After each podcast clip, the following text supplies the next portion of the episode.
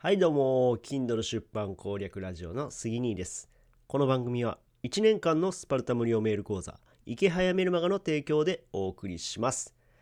え今日は4月20日火曜日ですね。はい。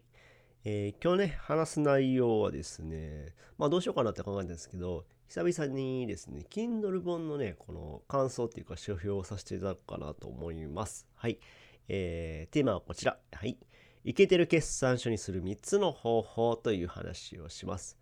えー、これはですね、僕のサロンメンバーで税理士の山下久之さんの、えー、Kindle 本を読ませていただきました。で、その中の感想っていうか、あ、すごくためになるなと思ったんでね、今日はお話しさせていただこうと思います。うん。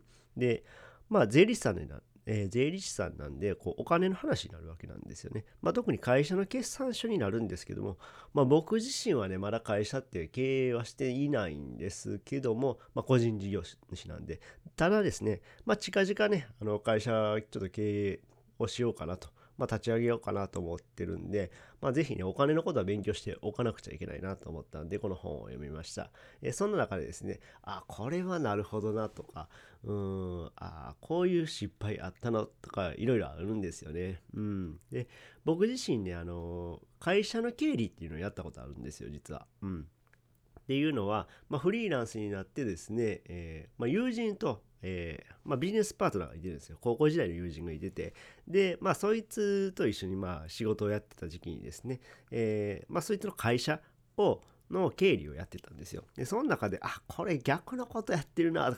だからね、ちょっとね、うまくいかなかった部分があったんですよね。うん。結局、まあ、会社はちょっと今、休業状態になってるんですけども、うん、そうなんですその友人の会社は休業状態になってるんですけど、これをやってたからダメだったなっていうのを思いました。はい。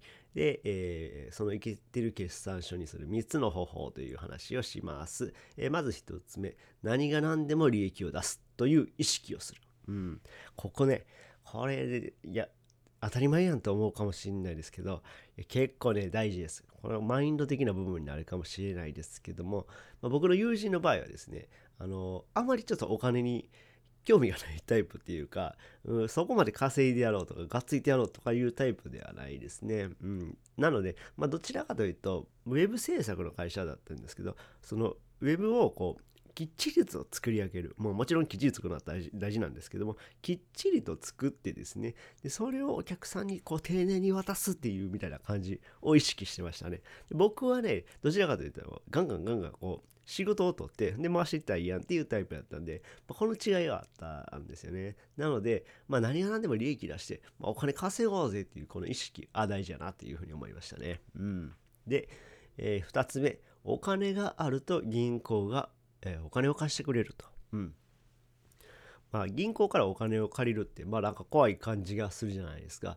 でもこれ経営やっていくとですね、やっぱお金を借りていかないと大きくなれないんですよね。うん。その中で、まあ貧乏な会社、お金がカツカツの会社にはね、なかなか銀行も貸してくれないと。うん。お金を貸してくれないというのがあるので、やはりある程度ね、こう利益が出ている時に余裕を持たせておくっていうのが大事なんだなというふうに思いました。うん。で、えー、3つ目、利益を出した後、個人の給与をたくさんもらう。うん。これもですね、僕の友人がやってたのはですね、まず最初に多めの給料をもらってから、そっからやりくりをするっていう感じをしてましたね。うん。つまり、その友人の考えでは、まあ、何かあった時に自分のお金を、えー、会社に入れ入れるからみたいな感じで言ってたんですよね。そこがね、あ、逆やったよなと。今思うと逆やったよなと。なるべく利益を少なくした、えー、利益が出てる出てない間はですね、まあ少なめの給料にして、利益を出た後にたくさん給与をもらう方がいいのいいのだなっていうのは確かに思いましたね。うん。っていうのは、利益ないうちにですね、給与たくさんもらうとですね、あのー、まあ、年金とか、えー、健康保険、そうですね。まあ、社会保険がですね、めっちゃ高くなるんですよ。そうなんです何倍だかな？うん、まあまあ、あんま給料の話はあれなんですけども、こう、値段給、給料が高すぎるとですね、やっぱりそこら辺もね、社会保険もね、上がっちゃうんですよね。なのでね、あんまり給料高く設定しすぎるとですね、お金がない間っていうのはきついですね。なので、まあ、利益を出した後、個人の給与をたくさんもらうっていうのが大事っていうのを、えー、非常にこの3つ目痛感しましたね。はい。なので、これから会社を立ち上げる、もしくは、え今経営しているっていう方はですね、えこの3つを意識しておいてください。はい。何が何でも利益を出すという意識をする。